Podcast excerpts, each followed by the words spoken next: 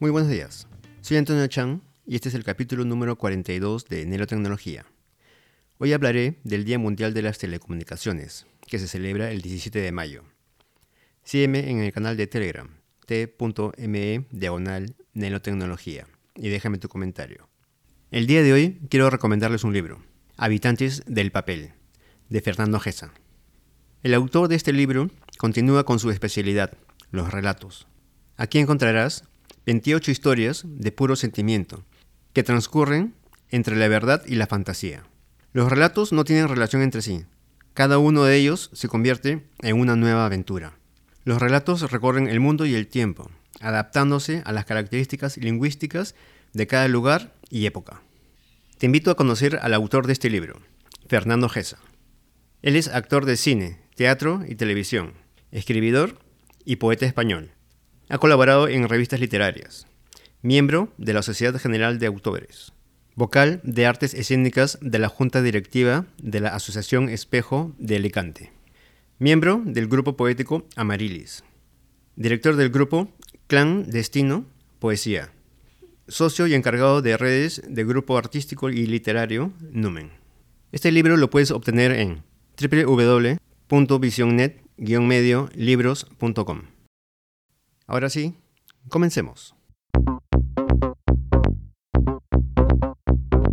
El 17 de mayo se celebra el Día Mundial de las Telecomunicaciones y la Sociedad de la Información, y tiene como objetivo sensibilizar sobre las posibilidades del uso del Internet y otras TIC, tecnologías de la información y comunicación, pueden ofrecer a las sociedades, así como fomentar la necesidad de reducir la brecha digital. El 17 de mayo de 1865, en París, Francia, se fundó la Unión Internacional de Telégrafos, que años más tarde, en 1934, adoptó el nombre de Unión Internacional de Telecomunicaciones, UIT. Desde 1969, el 17 de mayo de cada año, se conmemora el aniversario de la firma del primer convenio telegráfico internacional y el establecimiento de la Unión Internacional de Telecomunicaciones como el Día Mundial de las Telecomunicaciones. En noviembre del 2005, la Cumbre Mundial sobre la Sociedad de la Información pidió que se declarara el 17 de mayo como el Día Mundial de la Sociedad de la Información. Un año después, la Unión Internacional de Telecomunicaciones, reunida en Turquía, decidió celebrar ambos eventos, Día Mundial de las Telecomunicaciones y de la Sociedad de la Información, el 17 de mayo. La Unión Internacional de Telecomunicaciones, UIT, es la más antigua organización intergubernamental de las Naciones Unidas, y algunas de sus funciones son el promover desarrollo y el funcionamiento eficiente de las instalaciones de telecomunicaciones, lograr que los beneficios de las nuevas tecnologías lleguen a toda la gente y ofrecer asistencia técnica a los países en desarrollo. Brecha digital. El desarrollo de nuevas tecnologías ha hecho que surjan dos polos. Por un lado están las personas con fácil acceso a estas tecnologías y por el otro las que tienen un acceso difícil.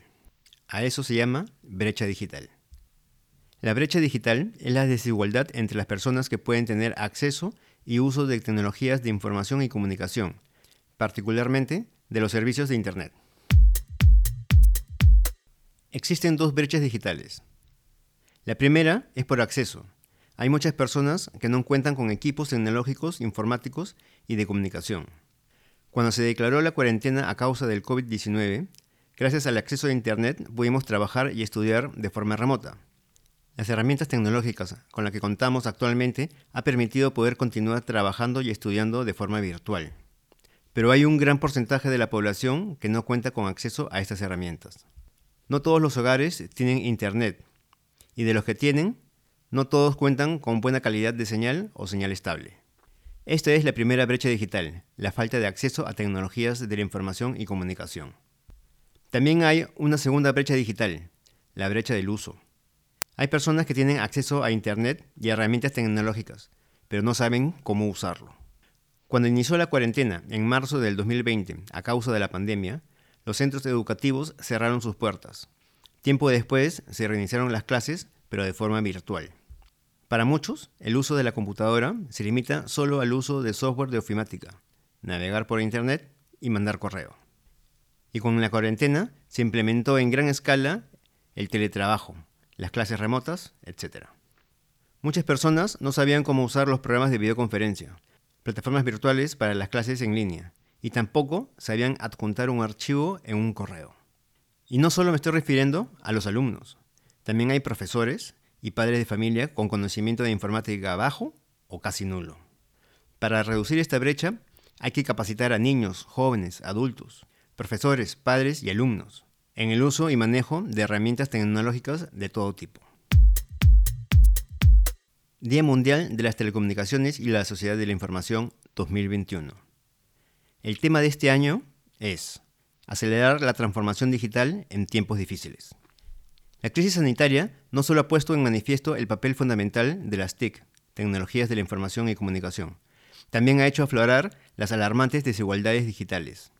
Por este motivo, es urgente acelerar la transformación digital y avanzar en las metas de la Agenda Conectar 2030.